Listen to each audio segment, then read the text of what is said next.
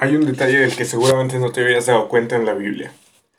Los evangelios, la historia de Jesús, curiosamente no empieza con Jesús mismo, sino que comienza con la vida de otro hombre.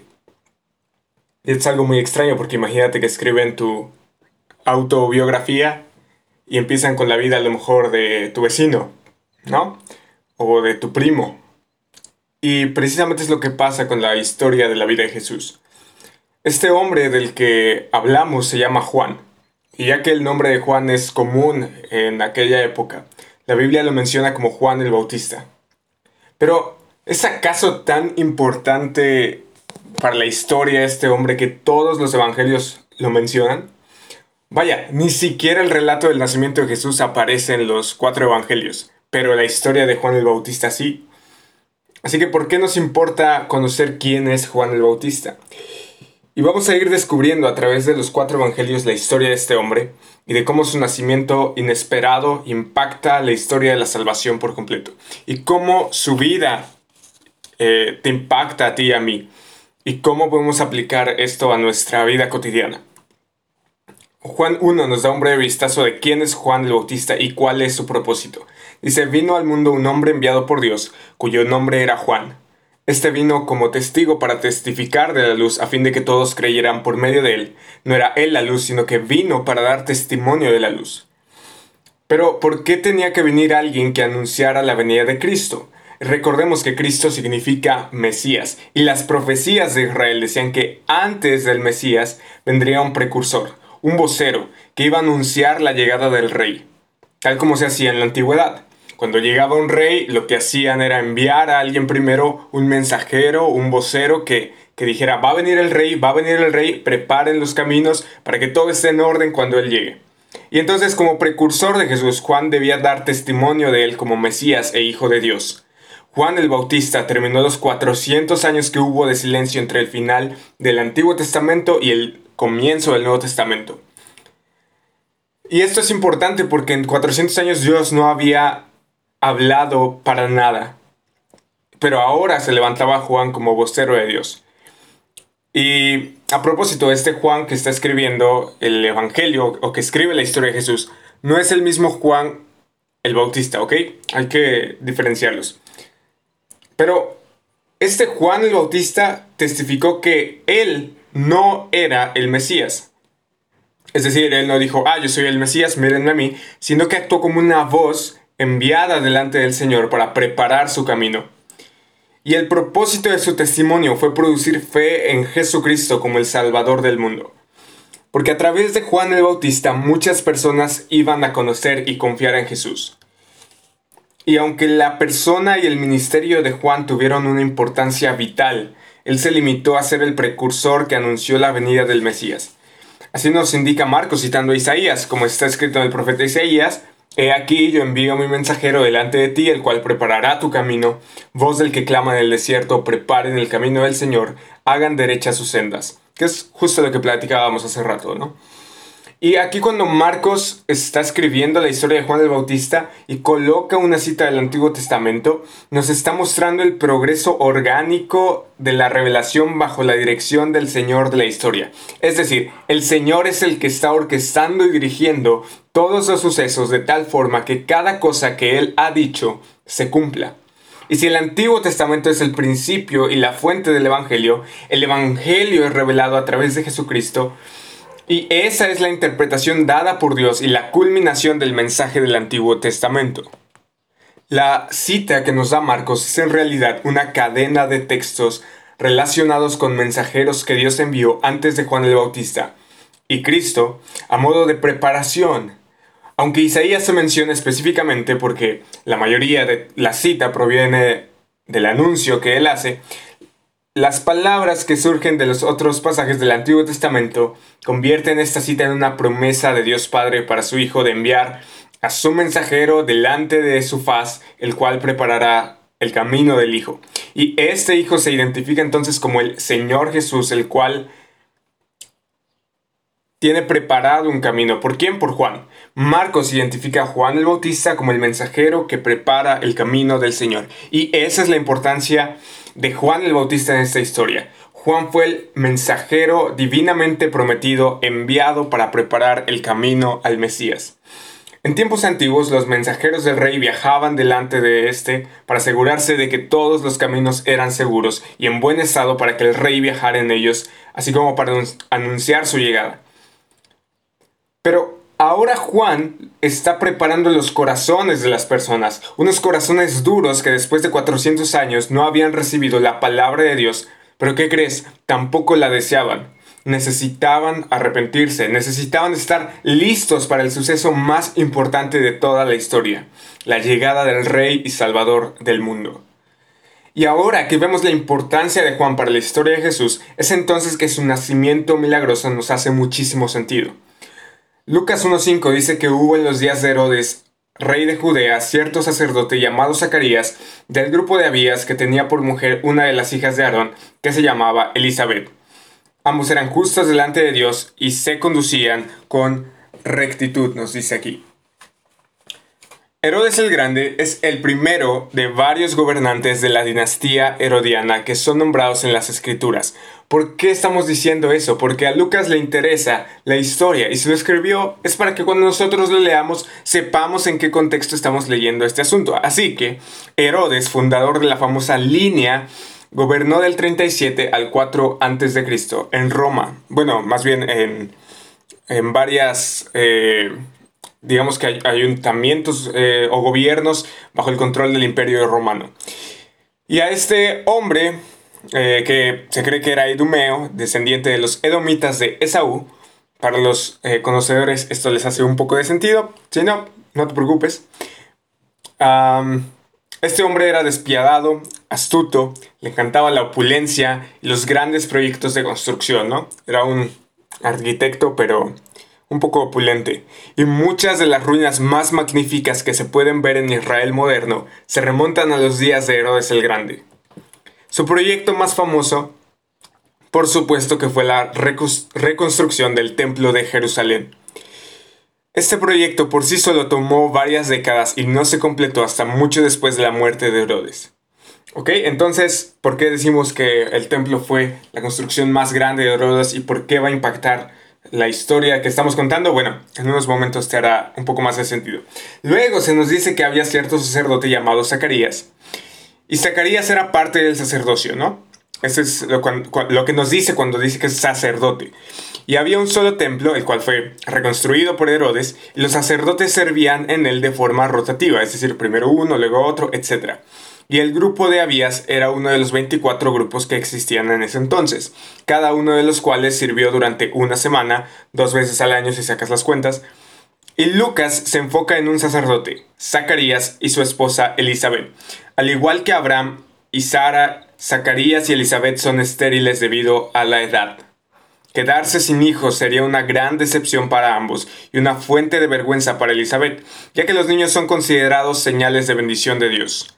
Lucas nos dice que eran justos e intachables en todos los mandamientos, pero no tenían hijos, porque Elizabeth era estéril. Y que fueran intachables no significa que nunca pecaran o que todo el tiempo eran perfectos, sino que eran personas piadosas y rectas eran creyentes y justificados ante los ojos de Dios. Así que la falta de su hijo no se debía a ningún pecado personal de su parte o algo que ellos hubieran hecho contrario a lo que se creía, ¿no? Pero ellos no es no tenían hijos porque era el sabio plan de Dios. Porque Lucas sigue narrando y dice, pero aconteció que mientras Zacarías ejercía su ministerio sacerdotal delante de Dios, según el orden indicado a su grupo, conforme a la costumbre del sacerdocio, fue escogido por sorteo para entrar al templo del Señor y quemar incienso. Toda la multitud del pueblo estaba afuera orando a la hora de la ofrenda de incienso. La gran cantidad de sacerdotes sirviendo en el único templo en el que hablamos fue reconstruido por Herodes, significaba que las oportunidades de un sacerdote para participar en ese ritual eran pocas. Puede que no ofrezca incienso más de una vez en su vida e incluso algunos sacerdotes nunca tendrían ese privilegio. Y este es entonces el punto más grande de la carrera de Zacarías. Es un honor supremo él iba al lugar santo, después de lo cual los sacerdotes se retirarían dejando solo para realizar la ofrenda en el altar de incienso, inmediatamente antes del velo que conduciría al lugar santísimo. ¿Y por qué se quemaba incienso? Bueno, el incienso simbolizaba las oraciones del pueblo a Dios. A solas, el sacerdote ofrecía el incienso cada mañana y cada tarde, mientras el resto de los sacerdotes y adoradores permanecían fuera del lugar santo en oración. Lucas nos dice en el versículo 11 que se le apareció a Zacarías un ángel del Señor de pie a la derecha del altar del incienso. Al verlo, Zacarías se turbó y el temor se apoderó de él. Yo quiero que te imagines la cara de Zacarías al ver al ángel. O sea, sin duda es algo que no le sucedía a todo el mundo ni todo el tiempo. Así que su reacción es completamente normal y de hecho apropiada, porque a veces creemos que los relatos en los evangelios eran de lo más común en la época. Lo leemos como si un ángel se nos fuera a aparecer a nosotros.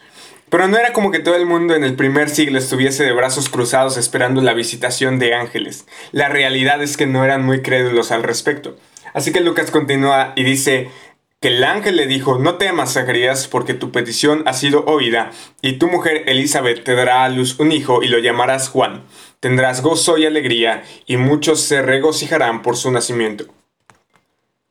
Y la petición de Zacarías que menciona el ángel podría ser la oración por un hijo, pero seguramente en ese momento cuando Zacarías estaba orando como sacerdote en nombre del pueblo, él ora por la redención de todo Israel. Y de cualquier manera, cualquiera que hubiese sido su petición, ya sea por el hijo o ya sea por la redención de Israel, la respuesta a la oración viene con el nacimiento del hijo de Zacarías, el precursor del Mesías, el cual dijimos que se llama Juan. Juan significa el Señor es misericordioso. Y el nombre de Zacarías significa el Señor ha recordado. Y es algo muy poético, muy hermoso.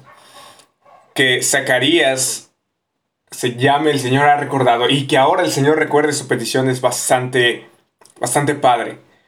Y que envíe a Juan es que el Señor demuestra que el Señor tiene misericordia por su pueblo. Y eso es asombroso. Y Zacarías debió haber orado por un hijo cientos de veces durante muchos años y ahora ese momento había llegado. El gozo y alegría vendrán porque su esterilidad se ha acabado. Dios respondió su oración. Pronto tendría un hijo que prepararía el camino al Mesías. Y Dios responde las oraciones a su manera y en su tiempo obró en una situación que para nosotros o a simple vista parecería imposible, ¿no? La esposa de Zacarías era estéril, pero a fin de cumplir con todas las profecías relacionadas con el Mesías, Dios cumple. Cumplió la oración de Zacarías. Y si queremos que nuestras oraciones reciban respuesta, debemos ser receptivos a lo que Dios puede hacer en situaciones imposibles y debemos esperar que obre a su manera y en su tiempo. Juan continúa y dice en el verso 15, porque él, está hablando de Juan, será grande delante del Señor, no beberá vino ni licor y será lleno del Espíritu Santo aún desde el vientre de su madre. Él es la única persona en el Nuevo Testamento de quien se dice que ha sido llena con el Espíritu Santo desde su nacimiento. Es decir, Dios lo equipa, lo prepara para su llamado. Esto indica que este hombre es un ser humano distinto al resto aún antes de su nacimiento. Nosotros necesitamos la ayuda del Espíritu Santo para un trabajo eficaz. Y Lucas nos dice en el verso 16 que Juan, lleno del Espíritu Santo, hará volver a muchos de los israelitas al Señor su Dios. Y él irá delante del Señor en el espíritu y el poder de Elías para hacer volver los corazones de los padres a los hijos y a los desobedientes a la actitud de los justos a fin de preparar para el Señor un pueblo bien dispuesto. Pero, ¿qué significa que vengan el espíritu y el poder de Elías? Bueno, Elías, como Juan el Bautista, fue conocido por su postura firme e invariable a favor de la palabra de Dios, aún frente a las amenazas de un monarca desalmado. ¿Recuerdas que te platiqué de Herodes? Bueno, ahora puedes, puedes llegar a observar el el paralelismo que existe entre estas dos historias. Y Jesús identificó a Juan como el cumplimiento de la promesa de Dios en Malaquías de enviar a Elías para hacer los preparativos antes del gran e impresionante día del Señor. La predicación de Juan restaura la unidad de familias quebrantadas, deshaciendo los efectos del pecado. Yendo más allá de las palabras de Malaquías, el ángel predice que la misión de Juan llamará a Israel al arrepentimiento, y el clímax es que Juan preparará el camino para el Señor. En la preparación del pueblo para la venida del Mesías, Juan pudo hacer trasplantes de corazón. Cambió corazones endurecidos de los adultos por corazones blandos como los de los niños, dóciles, confiados y abiertos al cambio. La pregunta que hoy te invito a que te hagas es la siguiente. ¿Eres receptivo a Dios como deberías o necesitas un trasplante de corazón? Lucas continúa relatándonos esta historia y dice, entonces Zacarías dijo al ángel, ¿cómo podré saber esto? Porque yo soy anciano y mi mujer es de edad avanzada. Y al igual que Abraham y Sara, Zacarías responde con dudas a la promesa de Dios de tener un hijo. Y Zacarías necesita una señal que confirme las palabras del ángel. El ángel le respondió, yo soy Gabriel, que estoy en la presencia de Dios y he sido enviado para hablarte y anunciarte estas buenas nuevas. Es decir, Gabriel le muestra las credenciales para que Zacarías le crea. Así que te quedarás mudo, dice Gabriel, y no podrás hablar hasta el día en que todo esto acontezca, por cuanto no creíste mis palabras, las cuales se cumplirán a su debido tiempo. A Zacarías se le concede la señal que busca confirmar la promesa de Dios, pero en la forma de un juicio suave. Permanecerá mudo hasta que nazca su hijo lo cual afirma que la promesa será cumplida. Y a veces nosotros queremos señales y queremos que Dios nos muestre eh, que lo que ha prometido es verdad y que lo que nosotros estamos pidiendo se va a cumplir. Y, y pedimos señales, pero debemos ser cuidadosos al pedir esas señales. Y debemos confiar y no esperar una señal, sino confiar en que Dios obrará en nuestra vida. Y el pueblo, nos dice Lucas, estaba esperando a Zacarías y se extrañaba de su tardanza en el templo.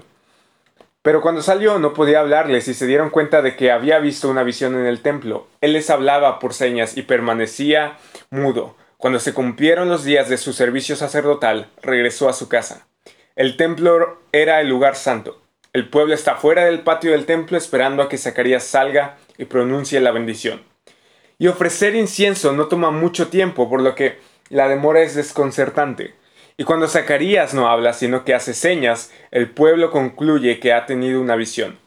Lucas nos dice que después de estos días, Elizabeth, su mujer, concibió, ¿lo ves? Ahí se cumple, y se recluyó por cinco meses diciendo, así ha obrado el Señor conmigo en los días en que se dignó mirarme para quitarme afrenta entre los hombres. Y como el ángel prometió, como Dios prometió, Elizabeth queda embarazada. La imposibilidad de tener hijos se considera un castigo divino, pero Elizabeth no sufrirá más este reproche. Se recluye como una ofrenda de adoración a Dios. ¿Y qué podemos aprender de todo esto? Cuando se le dijo que iba a tener un hijo, Zacarías dudó de la palabra del ángel, y desde su perspectiva humana sus dudas eran comprensibles. Pero Dios hace lo imposible posible. A pesar de que Zacarías y Elizabeth ya no tenían edad para procrear, Dios les dio un hijo. Y es muy fácil dudar o no entender lo que Dios quiere hacer en nuestras vidas. Aún el pueblo de Dios a veces comete el error de confiar en su razonamiento o experiencia antes que en Dios. Confiamos en lo que nosotros sabemos y no en lo que sabe Dios, que te recuerdo, es todo.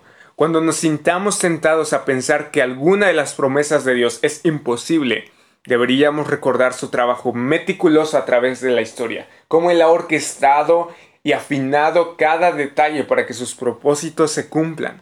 Así que yo te invito a que confíes plenamente en Él. Puedes estar seguro de que Dios cumplirá su promesa. Quizás no sea el día siguiente, quizás no sea pasado mañana, quizás no sea esta semana, ni este mes, ni este año, pero lo será en el tiempo apropiado.